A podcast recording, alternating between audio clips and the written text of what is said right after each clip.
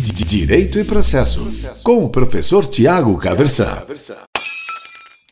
Hoje eu quero falar brevemente com você sobre sustentação oral.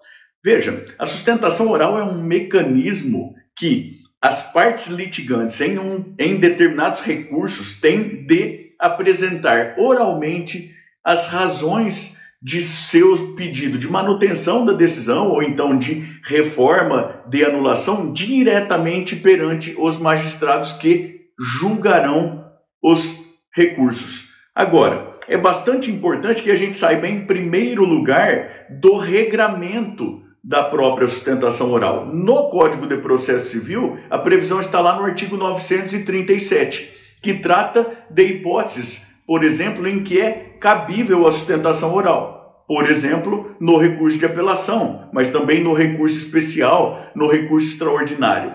Segundo o Código de Processo Civil, no agravo de instrumento que tenha por objeto tutelas provisórias. Então veja você que interessante. Se o seu recurso é um agravo de instrumento que tem um outro objeto que não tutelas provisórias, em princípio não cabe sustentação oral.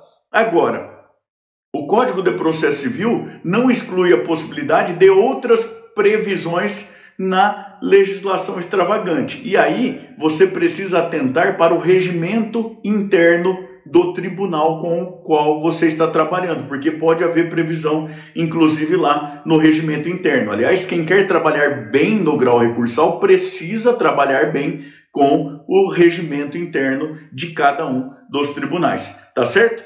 Segundo o Código de Processo Civil, aí no próprio artigo 937, o prazo para as alegações finais na Justiça Comum é de 15 minutos e esse é um prazo improrrogável. Lá no Juizado Especial, o prazo é menor ainda, 5 minutos. Agora, veja você, questões objetivas para fazer bem sustentação oral. A primeira delas, aqui a gente já vai voltar, é a objetividade. Muitas vezes 15 minutos é até muito para falar a verdade. Mas antes de chegar à sessão de sustentação oral, preste atenção a alguns detalhes. Em geral, é necessário fazer cadastro prévio de interesse para a realização de sustentação oral. E aí você precisa verificar a sistemática aí do seu tribunal. No Tribunal de Justiça aqui do Estado do Paraná, por exemplo, esse interesse é manifestado lá pelo próprio sistema do tribunal, que é o Projude. Se você não manifestar interesse, não haverá espaço para a realização de sustentação oral. E de novo, não adianta manifestar interesse se não for cabível sustentação oral exatamente aí no seu recurso tá certo? Então, veja antecipadamente como manifestar interesse e cuide bem disso. Depois, há uma grande controvérsia sobre a legitimidade de tribunais regularem as vestes de advogados. Mas, na prática, se você quer é tutelar o interesse do seu cliente, é bastante interessante que você veja isso com antecedência também. É comum que nas sessões presenciais dos tribunais exija-se terno e gravata e também as tais vestes talares. Vestes talares são aquelas que vão até os tornozelos. A do advogado é a beca. E aqui no Tribunal de Justiça do Estado do Paraná, inclusive, há uma sala de becas lá e a gente pode contar com o auxílio da OAB para tudo isso e tudo mais. Nessa fase de pandemia que nós estamos atravessando agora, enquanto eu estou gravando esse vídeo, muitos tribunais dispensaram as vestes talares, a beca. Mas continua sendo uma sessão normal, e é por isso que de vez em quando a gente vê cair aí na internet algum vídeo em que se chamou a atenção porque o advogado estava lá sem gravata ou então sem paletó. Então, é, se a gente tem o compromisso de, em primeiro lugar, procurar o resultado aí para o cliente, talvez seja interessante verificar essa questão das vestes também com antecedência.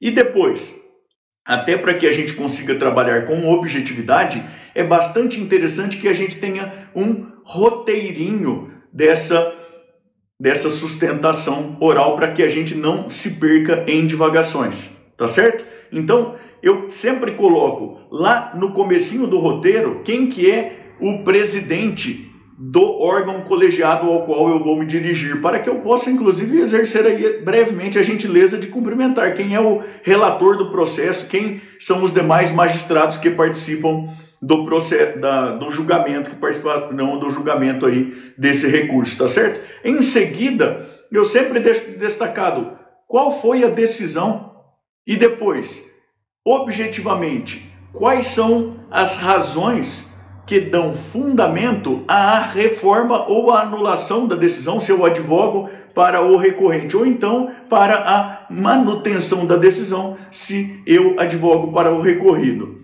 Termino, termino fazendo uma síntese e externando novamente qual que é a pretensão do meu cliente e cumprimentando e agradecendo a atenção dos julgadores. Agora, veja, tem um outro detalhe que me parece bastante interessante. Nem todo recurso exige nem recomenda sustentação oral. A, a não ser que a gente esteja empenhado e tenha condições aí de buscar alteração de jurisprudência do tribunal e tudo mais, a não ser que nós estejamos empenhados aí na função daquilo que o professor Lênio Streck chama de constrangimento epistêmico, que a doutrina deve exercer os advogados também, mas afora essa possibilidade, são alguns casos bastante pontuais que recomendam a sustentação oral. São, em geral, aqueles casos em que há uma circunstância de fato que faz muita diferença e que, em meio a um volume grande de informações, pode passar despercebida. Às vezes a gente tem um detalhe de fato, um detalhe de suma importância. E esse é o detalhe que em centenas de páginas não pode passar despercebido. Para esse tipo de caso, a sustentação oral é muito recomendada e é às vezes de fundamental importância. E aí é importante que você transmita a sua mensagem de forma clara, objetiva e respeitosa também, é claro, porque afinal de contas, quem está do outro lado lá e que vai julgar também é um ser humano, a gente não pode esquecer disso, tá certo? Direito e processo, com o professor Tiago Caversan.